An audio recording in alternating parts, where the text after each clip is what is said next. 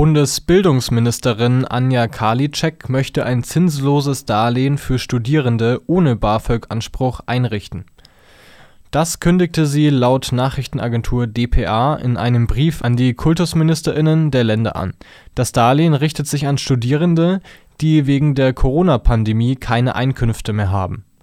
Das kann der Fall sein, wenn beispielsweise der Minijob wegfällt das zinslose Darlehen solle als Überbrückungshilfe dazu dienen, in der Notlage den Lebensunterhalt zu sichern. Studierende, die keinen Anspruch auf BAföG haben, könnten die bisherigen Hilfestellungen für Studierende nicht wahrnehmen, so Karliczek. Welcher Träger die Darlehen vergeben könnte, ist bisher offen. Das Studierendenwerk sei dazu nicht bereit, hieß es